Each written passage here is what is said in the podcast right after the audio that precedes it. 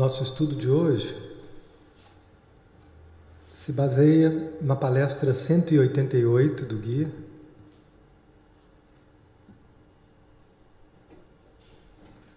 Chama Afetando e Sendo Afetado.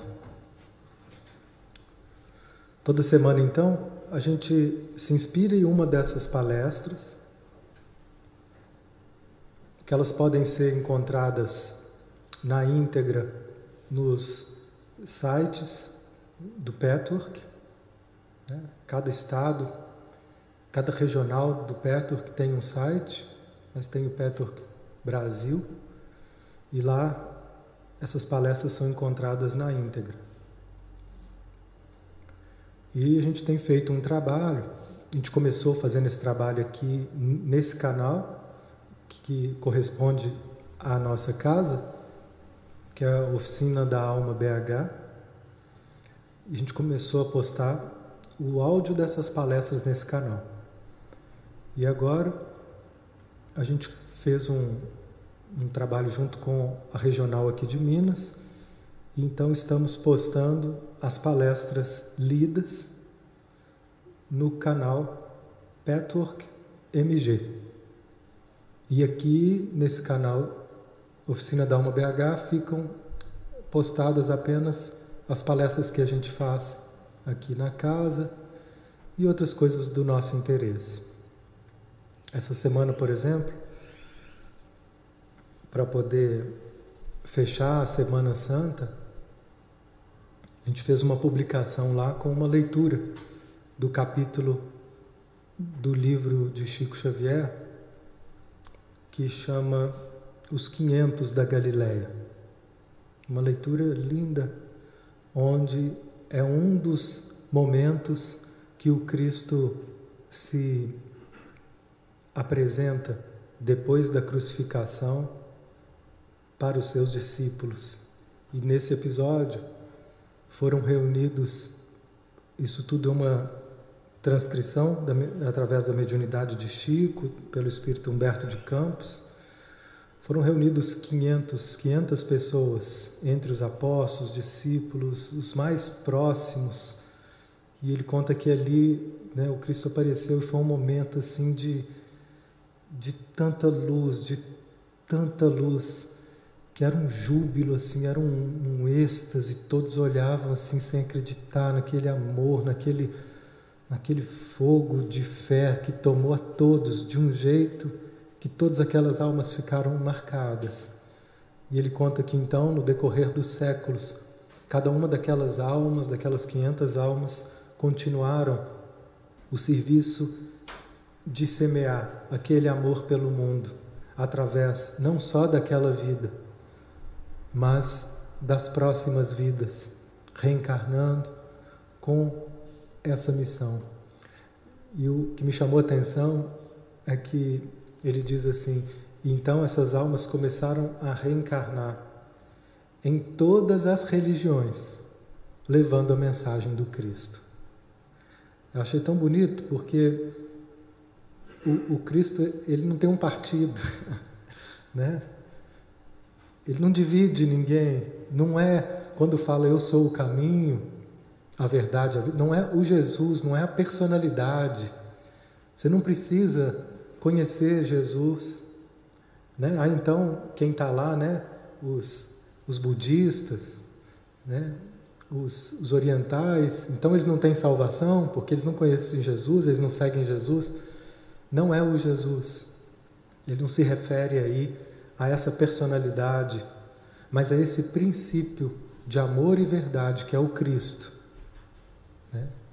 O Cristo e as pessoas entraram em todas as religiões, em todos os lugares, levando a mensagem do Cristo. Essa mensagem do Cristo é esse caminho de amor, esse caminho de, de verdade, né? que não depende de religião, que não depende de partido, de fronteira, de instituição. Né? E é por isso que o guia afirma que muitas pessoas que se apresentam como ateus podem estar muito mais próximos de Deus do que muitos crentes hipócritas que enchem a boca para falar de Deus, tem a cabeça cheia de, de versículos e textos, mas o coração está vazio, cheio de mágoas, cheio de orgulho, se sentindo superior porque faz um trabalho ou outro. Então, cada vez mais nós estamos aprendendo e a mensagem do guia nos ajuda a amplificar esse aprendizado de que o caminho não depende do externo, né, do que a gente possa fazer em termos de ritos, né, de institucionalizações, de é, atividades ali ou lá. Não é a isso que se refere, mas o caminho, o verdadeiro caminho de espiritualização da nossa alma é interno. Né? É um caminho da gente estar tá aprendendo a estar tá mais próximo de nós mesmos, a ser mais verdadeiros, a ser mais honestos conosco. Veja que tudo isso que se refere, o caminho, não é atributo né, de, de nenhuma religião ou de nenhuma instituição, mas uma postura de vida.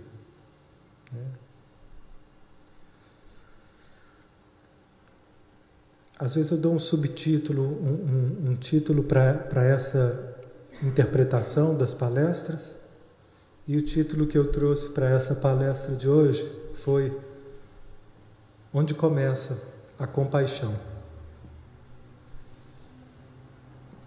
Então, já que a gente começou a falar de Jesus,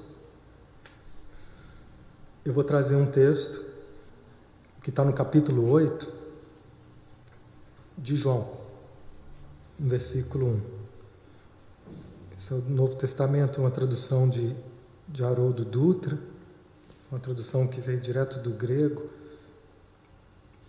Tem alguns detalhes, algumas palavras que mudam né, toda a interpretação. Jesus, porém, foi para o Monte das Oliveiras.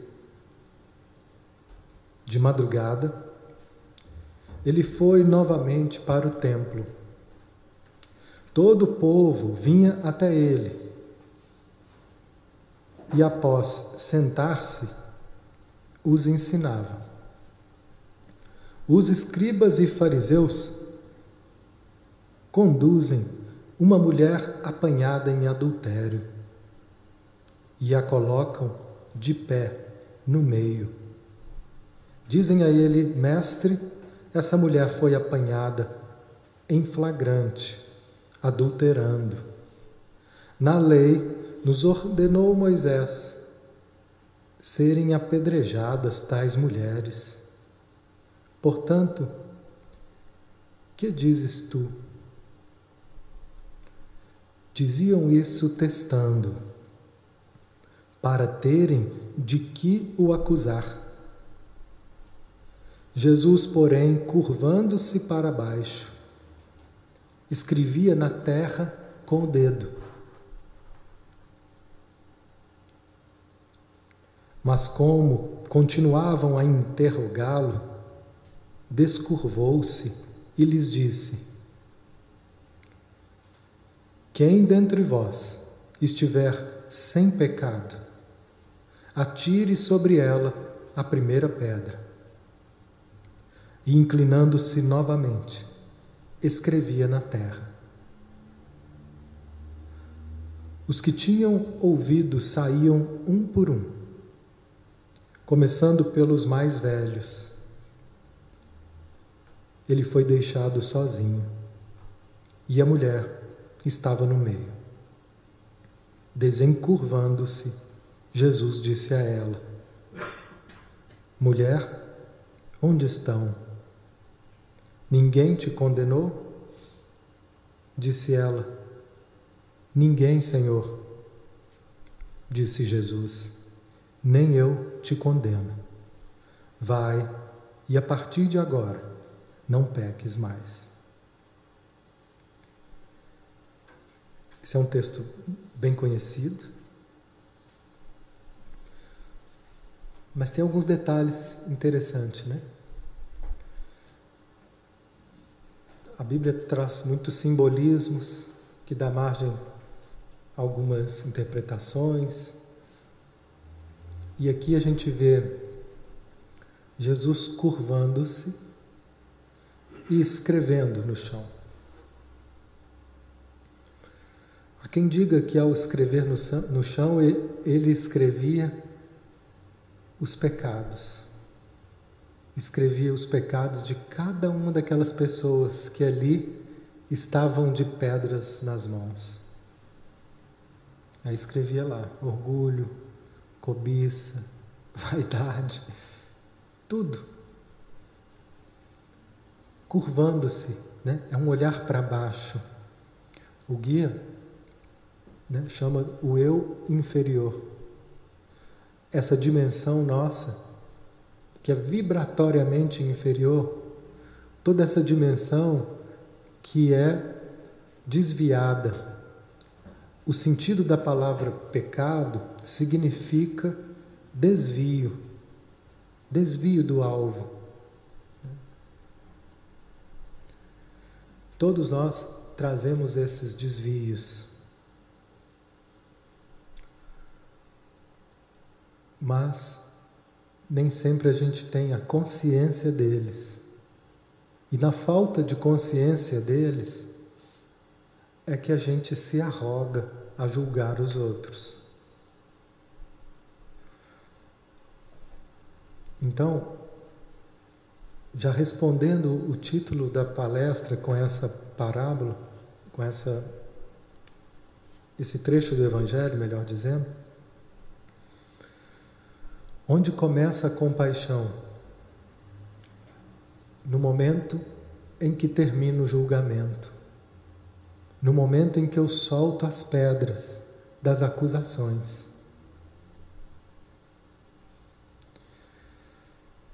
Dentro de nós, nós temos todos esses apedrejadores e que eles jogam essas pedras em nós quando a gente está procedendo de uma maneira inadequada de acordo com os nossos ideais.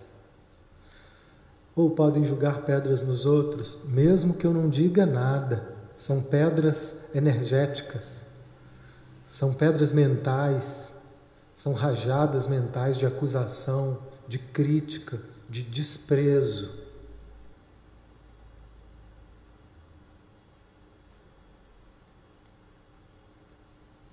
E o que faz com que eles soltem as pedras?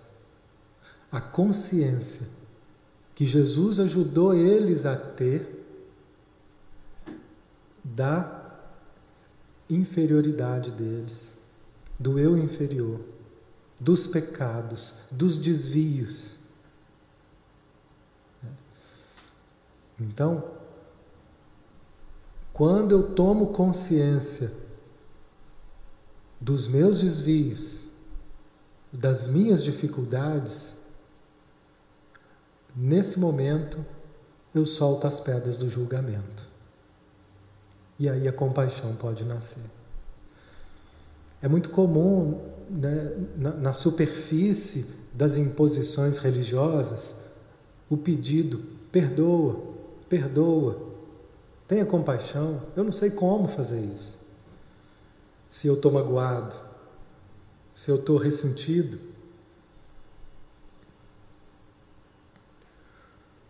Não existe uma mágica, um perdão que a gente possa nos impor. Mas aqui está claro. O perdão ele passa a ser automático.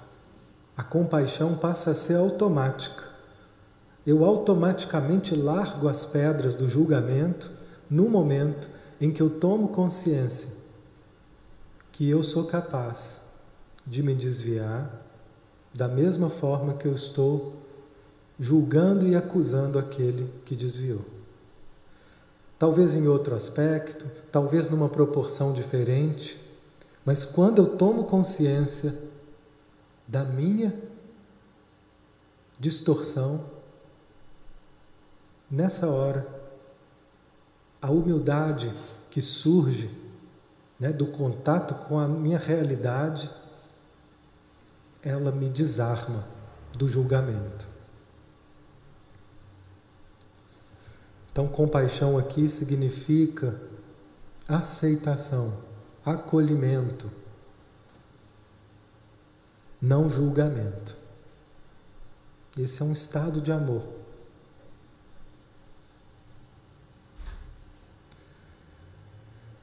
Iniciando aqui a citação do guia, ele começa esse texto dizendo assim: a orientação que tenho dado todos esses anos os guia e ajuda passo a passo a atravessar o labirinto das suas ilusões. Labirinto dos seus medos ilusórios da vida, do eu, do ser. Todos nós estamos presos em algum labirinto. Todas as situações que a gente vive hoje, que nos faz sofrer, que nos joga para baixo, que nos deixa ansioso, que nos deixa desanimados, são labirintos. Labirintos do medo.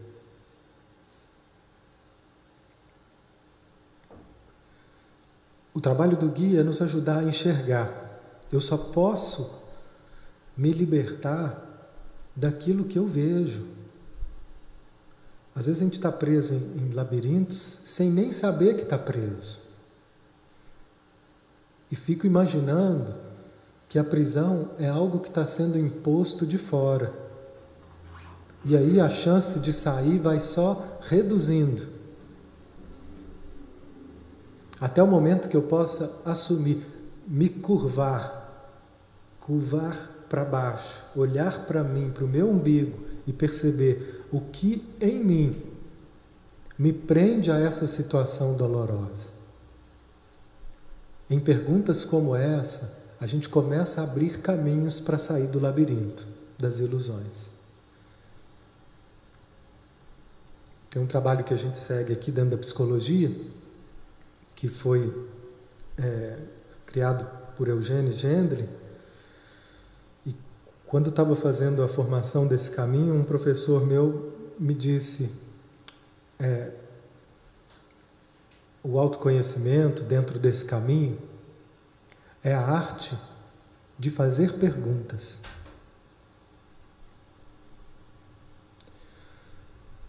Nós precisamos aprender a fazer as perguntas certas, porque essas perguntas é que vão mover a nossa alma o nosso ser para trazer respostas. E muitas vezes nossas perguntas estão direcionando para fora, para lugares que não vão proporcionar a saída do labirinto. A saída do labirinto é sempre um caminho para dentro de autorresponsabilidade. Porque tudo que está acontecendo na nossa vida é uma criação nossa. Nós criamos o tempo inteiro as nossas prisões e a nossa liberdade.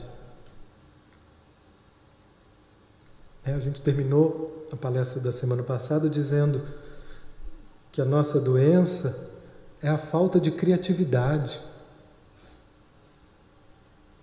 Falta de criatividade para criar novas possibilidades. Porque internamente a nossa dinâmica emocional, psíquica, ela funciona como um sonho. No sonho a gente cria possibilidades. Se a gente então, né, quiser, estou correndo e de repente eu, eu quiser voar para ganhar tempo, eu crio asas. No sonho não é assim? Internamente, nós podemos também criar asas. Quando a gente acredita em possibilidades. Mas quando eu estou preso no medo, eu bloqueio qualquer criação positiva. E começo a acreditar que não tem jeito, que não vai dar certo, que eu não consigo, que eu não sou capaz. Ou o contrário, que eu dou conta, quando na verdade eu preciso de ajuda. E eu insisto em querer ser forte, quando na verdade eu preciso de ajuda. Mas eu não aceito. Que está ali do meu lado um caminho. Então, o que o guia faz é nos ajudar a reconhecer esses labirintos, a, a tornar mais claras essas armadilhas do ego. E a principal armadilha, o ponto onde a gente mais se perde, é o medo. Todos nós podemos reconhecer isso. Nas nossas dificuldades, nas questões mais difíceis, o que está por trás. Tem sempre um medo envolvido. É um complexo de experiências, mas o medo está sempre lá.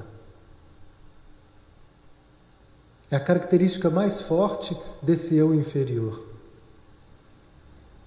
Dessa dimensão que bloqueia o fluxo divino na nossa vida. Então, assumir esses medos, olhar para eles, é trazer luz para essa escuridão, é trazer luz para esse labirinto, para que a gente possa encontrar saídas. E quando eu nego esses medos, nego as minhas inseguranças, quero me, me forçar apresentar uma imagem que não está correspondendo ao que eu estou sentindo, eu fico em desacordo e começo a perder energia. Então ele continua, para que a gente possa nos libertar desse labirinto de medo, labirinto de ilusão, ele diz: vocês precisam investigar o medo até o fim, para descobrir que ele é uma ilusão. Porque quem está sentindo medo, o de fora pode falar: oh, fica assim, não, não, fulano está com medo, mas é tão claro que, que ele tem tudo para dar certo. Mas quem está sentindo não vê que aquilo é uma ilusão. Quem está sentindo medo, quem está inseguro, sente que aquelas paredes de labirinto elas são concreto puro. Então é só investigando esse medo profundamente é que nós vamos descobrir que ele é uma ilusão. E então a gente passa a decidir se eu quero viver nessa ilusão ou se eu quero me livrar dela. Porque há quem se dê conta que é uma ilusão, mas ainda tem tantos ganhos em viver nessa ilusão que permanece ali.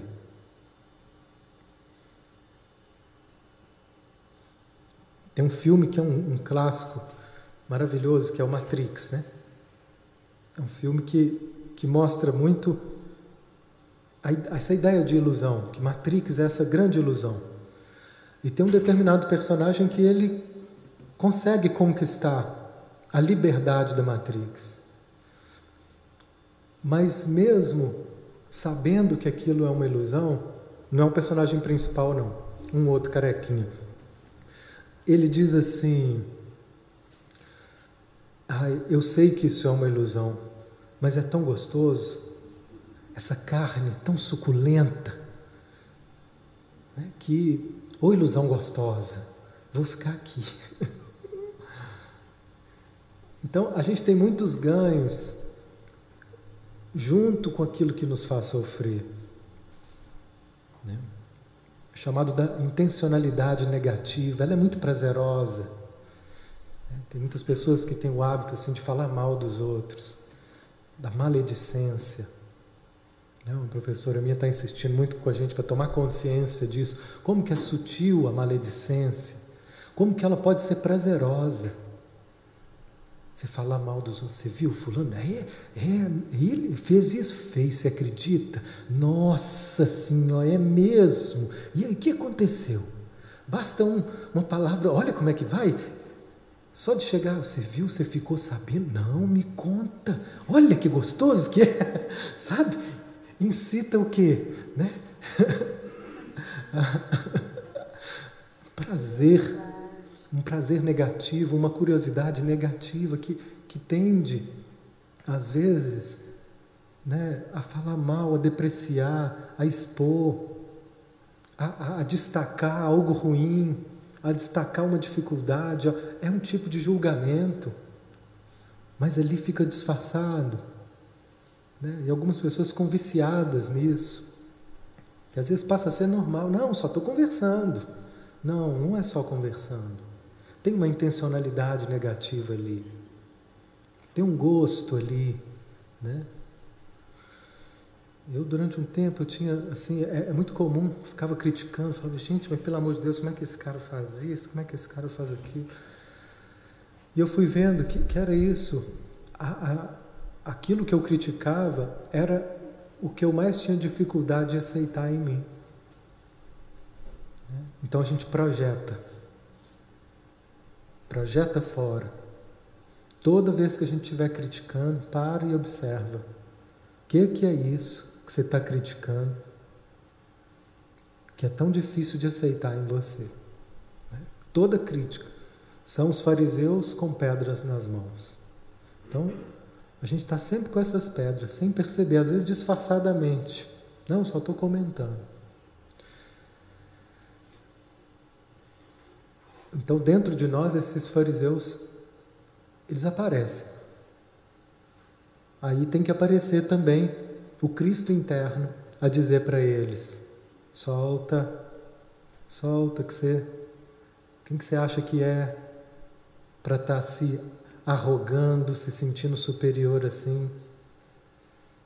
Então, a Bíblia pode ser vista como um, um, um jogo simbólico, onde cada um ali são aspectos de nós mesmos. Somos esses fariseus, somos essa mulher adulta, né? que desvia, que, que se perde no caminho. E somos também, na dimensão mais pura, o Cristo. Né? Quando ele diz: Vocês podem fazer o que eu faço e muito mais.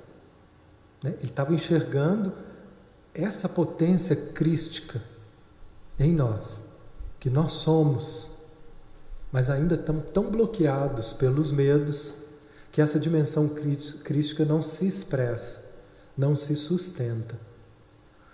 Mas somos nós, na dimensão mais pura, esse aspecto crístico é a nossa verdadeira identidade, que nós estamos saindo dos labirintos da ilusão para poder assumir, nos assumir como seres divinos. Seguindo, então ele está falando desse conflito, do conflito que faz com que a gente se perca no labirinto do medo, dos julgamentos. Esse conflito é o seguinte: no plano primitivo, irracional, vocês detestam e querem destruir implacavelmente. E já quase não sabem mais por que detestam e querem destruir. Nesse nível, vocês são totalmente egoístas. Portanto, não querem aceitar nenhuma frustração, grande ou pequena. Não querem lidar com nenhuma dificuldade. Portanto, não podem afirmar sua personalidade de maneira significativa e eficaz. Sejam quais forem as razões, esse ódio irracional e essa vontade de destruir existe em todo e qualquer ser humano. Vocês não conseguem ter consciência desse ódio e dessa sua destrutividade. E essa é a raiz de toda doença e sofrimento emocional. À medida que vocês avançam na disciplina do autoexame, ficam mais cientes, aceitam esse aspecto e assim o transcendem. Então veja bem o que ele está dizendo.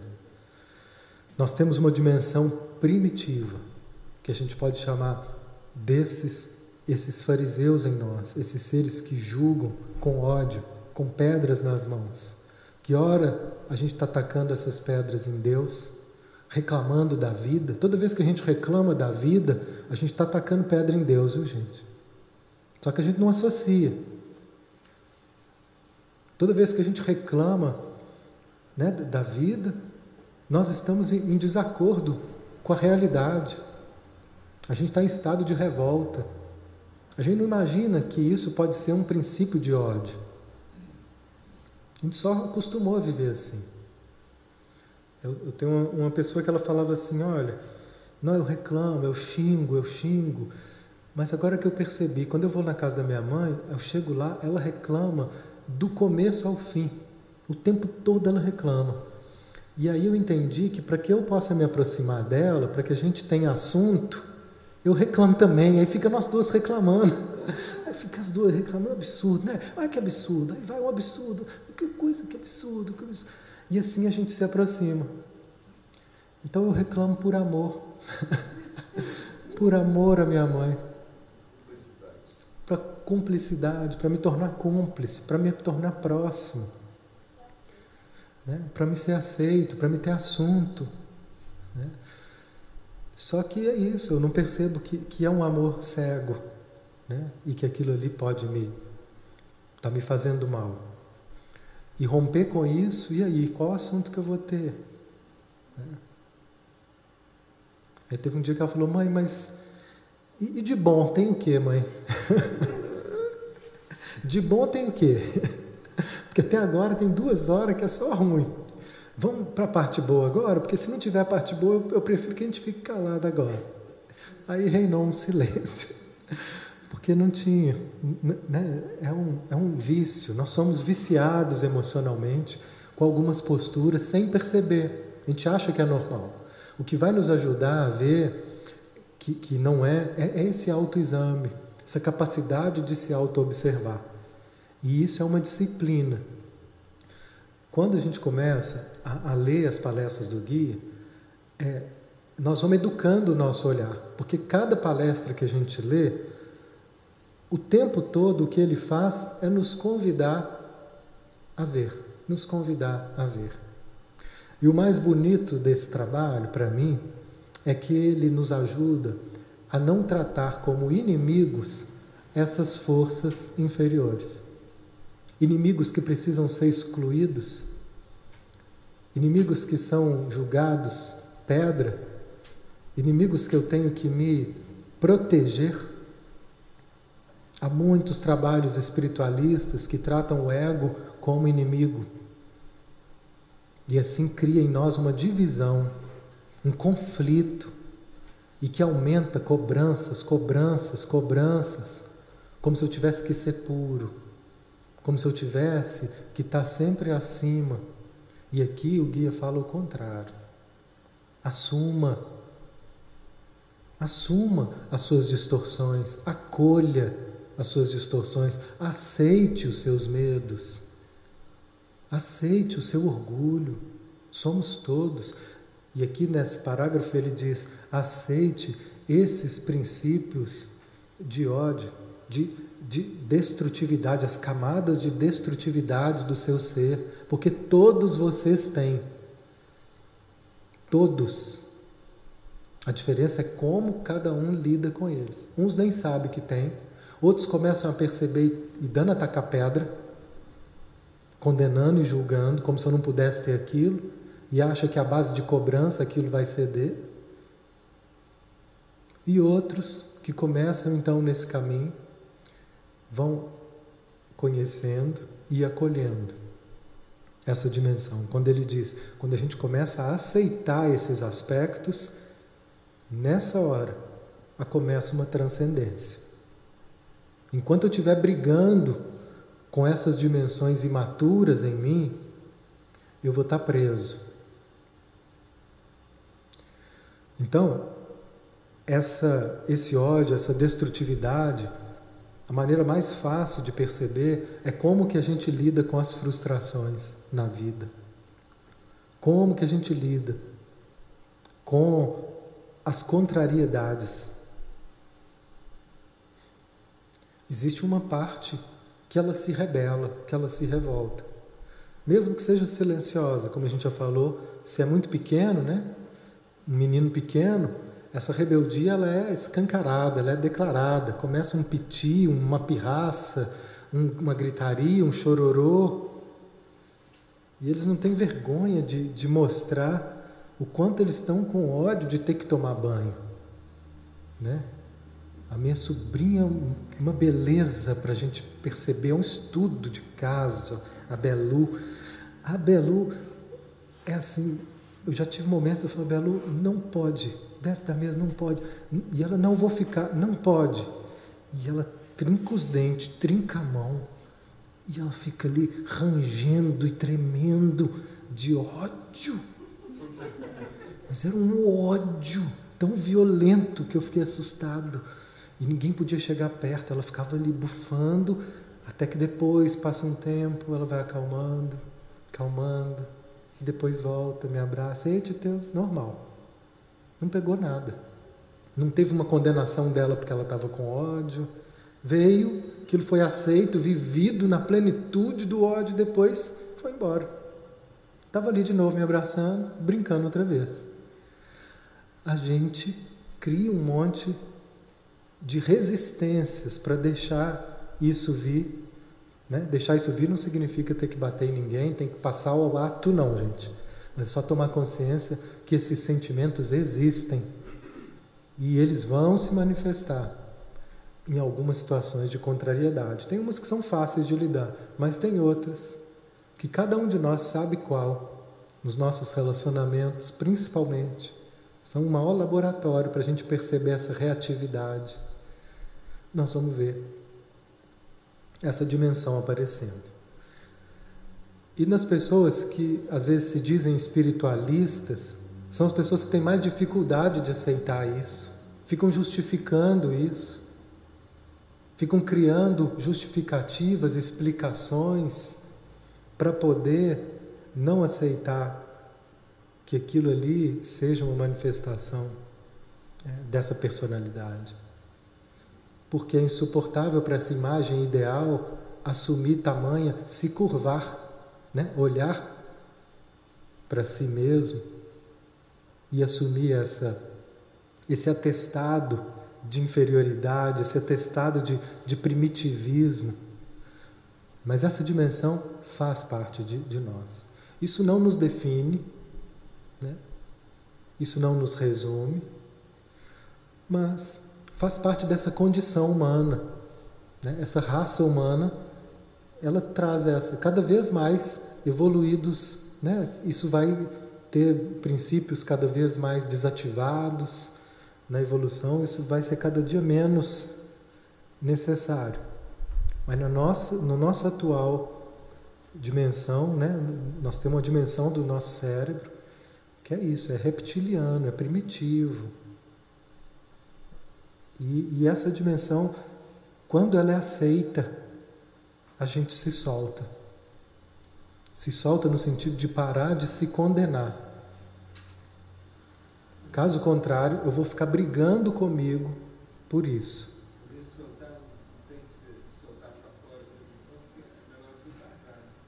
Soltar significa tomar consciência e expressar de uma forma saudável. Se você põe para fora e expressa de uma forma que não é saudável e machuca alguém, você cria mais problemas e culpa. Né? Mas de uma forma saudável é admitir para si mesmo, expressar essa dimensão de um jeito que possa ser aceito. Né? E nós vamos entender como que isso faz, o efeito que isso tem nos relacionamentos. Olha só.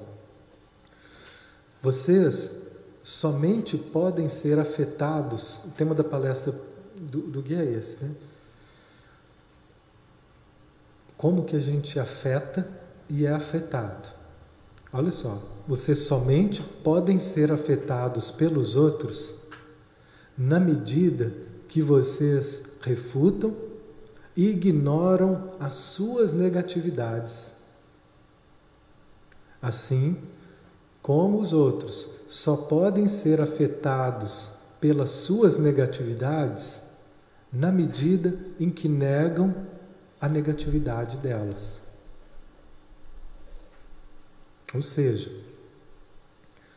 enquanto eu estiver negando a minha negatividade, eu vou estar sendo afetado. Toda vez que eu estiver sendo afetado, é sinal, toda vez que alguma coisa me incomodar muito, é sinal de que eu estou negando algo em mim, dessa ordem do negativo, do destrutivo.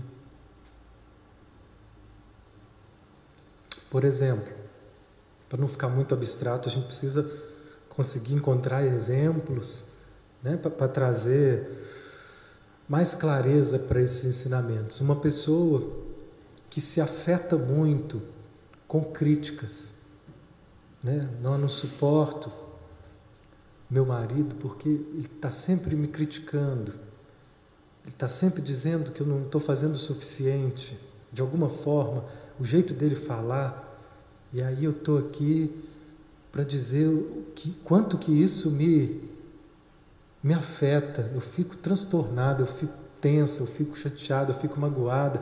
Aí, diante dessa mágoa, eu me fecho. E aí sai de cena e não quero saber dele, não durmo perto dele. Está sendo afetado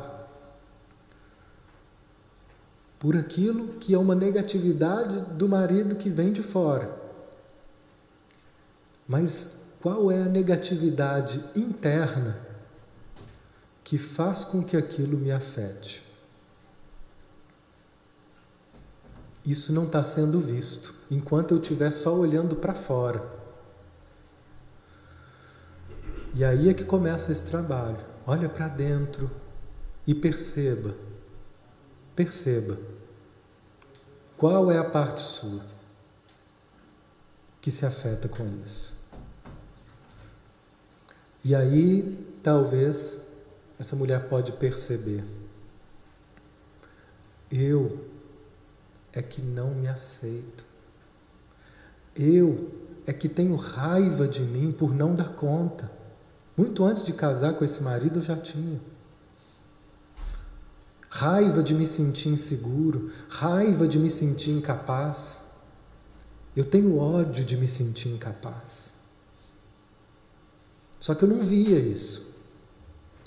E agora eu tenho a chance de ver quando eu percebo como me afeta. Quando meu marido diz, você hein, não fez esse negócio? Deixou faltando? Né? Outro dia um, um cliente chegou e falou aqui, ó, o que, que a minha esposa mandou? A foto do copo que ficou, o copo que ficou sem lavar na pia. Olha aqui, vê, faço um tanto de coisa ela manda foto falando: você não fez isso, deixou o copo de fora. e ele estava puto. Aquilo afetou ele, a crítica. Porque ele pode fazer tudo e ele faz um monte de coisa mesmo. Não, ele faz um monte de coisa que eu falo, no Senhor. E eu que estou achando que eu. Aí, faço um monte. Mas o copo, ele, ele não lavou o copo. Aquele dia ele não lavou o copo. Um copito. e ganhou a foto. A foto do copo. Olha só. E ele estava transtornado com a cobrança. Por que, que ele estava transtornado? Por que, que aquilo afetou tanto ele? Aí nós vamos ver qual que é a negatividade dele com ele, para que aquilo o afetasse é que ele tem ódio da imperfeição dele. Ele tem ódio de não dar conta, que ele acha que ele tem que dar conta de tudo. Esse é o maior orgulho dele. E ele dá conta realmente de um monte de coisa. Mas tudo é demais, né, gente? Falta sempre um copinho, falta sempre um detalhe, porque nós não somos perfeitos. E ela está ali para lembrar ele. ela é meticulosa. ela é determinada nesse papel de lembrar ele o quanto que ele não é perfeito. Toalha molhada ali, um copinho lá. Né? Outro dia eu ganhei uma foto também. As roupas, as roupas dobradas em cima da cama, não guardou. Então, olha que arte que é, gente, relacionar. O meu tem mais, né, Luiz? Ah, meu, o meu vem a lista, gente. Meu caso é mais difícil. Mas eu estou aprendendo, estou pedindo ajuda. Então, essa, vocês entenderam agora? Ficou mais claro a, a dimensão, como que quando a gente é capaz de aceitar o, a parte que eu brigo em mim,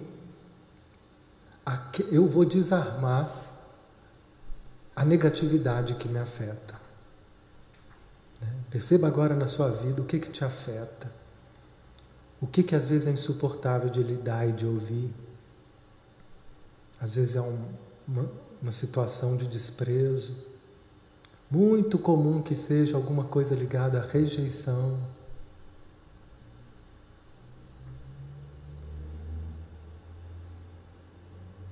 E a partir daí a gente pode se voltar para nós e ver como que eu também, em alguma dimensão aqui em mim, estou a me desprezar, estou a me julgar para baixo, estou a me rejeitar na minha imperfeição, na minha dificuldade. Eu não me rejeito com tudo o tempo inteiro, mas tem alguns aspectos que eu não suporto.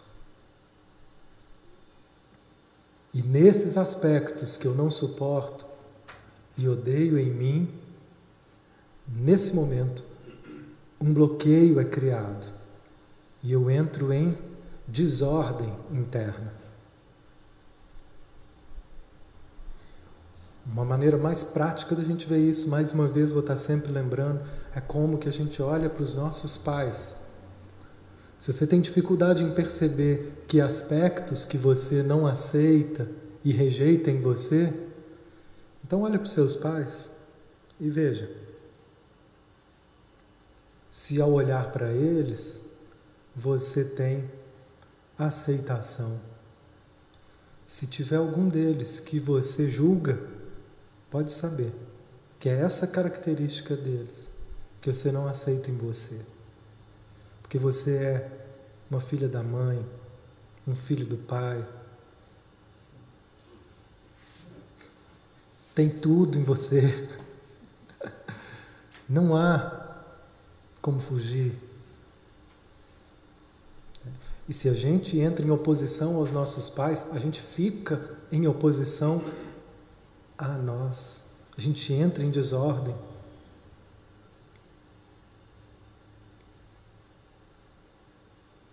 Porque somos filho da mãe, somos filho do pai.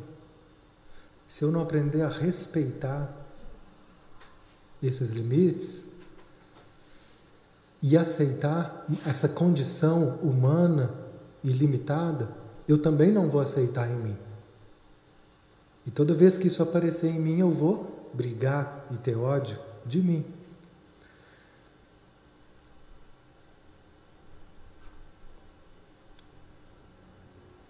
Então, a chave dessa palestra, a chave para que a gente possa destravar essa negatividade que nos transtorna, é o reconhecimento honesto da parte primitiva e destrutiva em nós. Quando eu começo a reconhecer isso, eu desarticulo, de tal forma que se isso eu começo a entrar em paz com o meu perfeccionismo, eu começo a parar de me exigir tanto, a achar que eu tenho que ser demais, que eu tenho que ser o melhor, que eu sou superior, que eu tenho que dar conta de tudo, que eu tenho que ser forte. Se eu começo a abrir mão disso, porque quando eu quero tanto, me exijo tanto, é sinal que eu odeio o oposto disso que eu quero tanto. Se eu quero tanto ser inteligente, é um sinal que eu odeio a minha limitação se eu quero tanto ser forte, Ser poderoso é sinal de que eu odeio a minha fragilidade. E se eu então começo a acolher a minha fragilidade e dizer: não, tem hora que eu sou bom mesmo, tem hora que eu dou conta mesmo, mas tem hora, falando sério, eu não dou conta. Tem hora que realmente eu preciso de ajuda. Tem hora que eu me sinto muito frágil, muito incapaz. Se eu começo a acolher isso sem brigar comigo, eu entro em harmonia. E aí, quando alguém vem dizer: Olha, você não deu conta disso, eu vou falar, oh, pois é, realmente. Hoje esqueci o copo, mas depois eu lavo. Tranquilo, tranquilo. É, não dei conta. Próxima vez eu vou ficar mais atento. Obrigado por me lembrar. Ó, que beleza!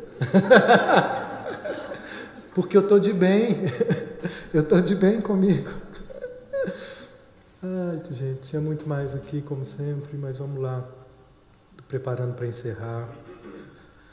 Quando as pessoas não, não, é, não podem responsabilizar vocês pelo sofrimento delas, tentarem julgar sua maldade sobre vocês, elas não conseguirão, porque vocês já terão aprendido a encarar seu próprio eu destrutivo. Então a rejeição do outro não vai te afetar se você não se rejeitar. Se a rejeição do outro me afeta, é porque eu estou a me rejeitar. Só que isso não é visto, eu só vejo fora. O trabalho é todo a gente voltar para dentro e reconhecer isso. Essa é a verdadeira superação. E que nós vamos medir essa superação pela forma com que eu reajo a essas pessoas que me afetam. E aí, gente, se vocês querem evoluir assim mais rápido, casem. que aí vai ficar, vai ser mais rápido, porque você vai ganhar um, um terapeuta interno dentro da sua casa a te ajudar demais, viu? A perceber essas partes. É muito bom.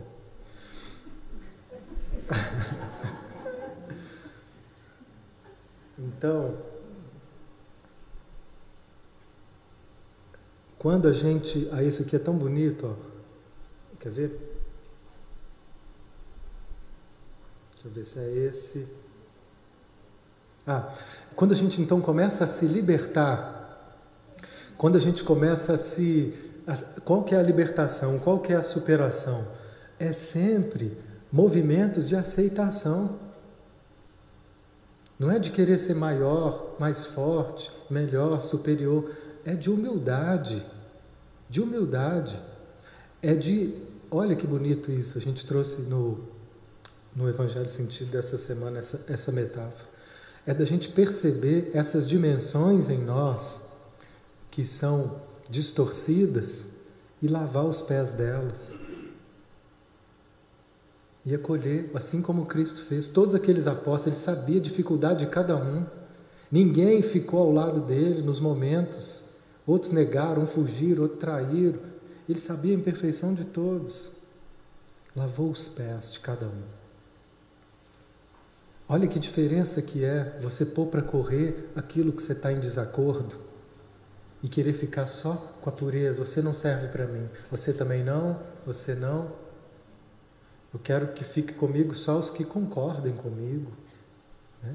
ou os que conseguem se submeter à minha vontade. É, essa é a tirania do eu inferior, disfarçada de argumentos mais intelectuais. Mas a beleza do eu superior, a beleza é você olhar para esses aspectos e acolher, lavar os pés. Lavar os pés dessas partes nossas que se sentem inseguras. Lavar os pés dessa parte nossa que sente ódio, Aí começa uma transformação. Aí começa, através da aceitação, a desarmar tudo que me afeta. Eu vou medir o meu progresso, vai mudando. Não é de uma hora para outra, né? mas gradativamente vai perdendo a intensidade e a frequência com que essas situações nos afetam. Então ele diz: seja qual for o grau da sua libertação, o efeito será imenso. Cada movimento que a gente faz de aceitação, por mais que o ideal ainda esteja longe, da gente ser uma pessoa plena, aberta, livre, cada movimento que eu faço nessa direção, o efeito já é enorme, é um alívio muito grande. E aí, da mesma forma que quando a gente está com as nossas negatividades, isso é muito forte. Às vezes a gente fala assim, não, eu, eu sou uma pessoa de bem. É? Então vou te contar uma coisa. Toda vez que você tem um aspecto seu, que você está em, em conflito, que você está em desacordo, que você não aceita, você está com isso vibrando alguma negatividade que vai afetar as pessoas negativamente. Quer você queira ou não, quer você saiba disso ou não. Percebe que isso não tem nada a ver com uma questão moral. Mesmo que racionalmente você diga eu quero ser uma pessoa de bem, dessa desse outro lugar, quando você rejeita a si mesmo, quando você nessa dimensão que está em ódio consigo mesmo, desse lugar, sabe o que acontece? Cria-se negatividades que vão aparecer nos seus relacionamentos e você vai afetar pessoas negativamente. E do lado contrário, para a gente terminar, é quando eu sou capaz de aceitar, quando eu começo a fazer as pazes comigo, eu vou afetar positivamente as pessoas. Eu vou conseguir olhar para as pessoas sem julgá-las. E mesmo que elas não entendam, elas vão sentir bem do meu lado. É um efeito muito positivo de acolhimento, mesmo sem dizer nada. Eu falo, não sei porquê, mas eu sinto tão à vontade perto daquela pessoa. É um olhar que ela tem acolhedor. Ela nem sabe que tem esse olhar, mas só o fato dela não julgar, porque ela está em paz com ela mesma, é uma atmosfera de luz, é uma atmosfera positiva. São poucos, para encerrar, os seres humanos que vivem com um certo grau de harmonia e força, que já avançaram o suficiente para não difundirem essa destrutividade. Quando ele fala poucos, são poucos mesmo. A maioria né, são os mestres. A maioria dos seres humanos, em sua fase de desenvolvimento, ainda se encontra no estado de defesa temerosa contra a vida. Enquanto tem medo, tem defesa. Enquanto tem defesa, tem negatividade, destrutividade. Mesmo quando não há razão para isso, e quando está em contato com pessoas que estão prontas para lhe dar amor e ajuda. Assim, somos capazes então de espalhar o mal em virtude da gente ter se fechado para a verdade e para o amor, de ter se fechado para o dar e para o receber. Quando eu me fecho para o dar e o receber, eu já estou espalhando o mal. A gente termina.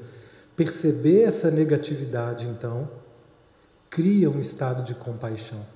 Quando eu percebo isso, eu vou me desarmando. Ah, então como é que eu tenho que fazer? Você não tem que fazer nada. Você não tem que fazer nada para ser bonzinho, para ser bom, para amar. Basta que você perceba quando é que você cria essas defesas, quando é que você entra em oposição a si mesmo. E ao perceber isso, nessa hora, a gente se desarma.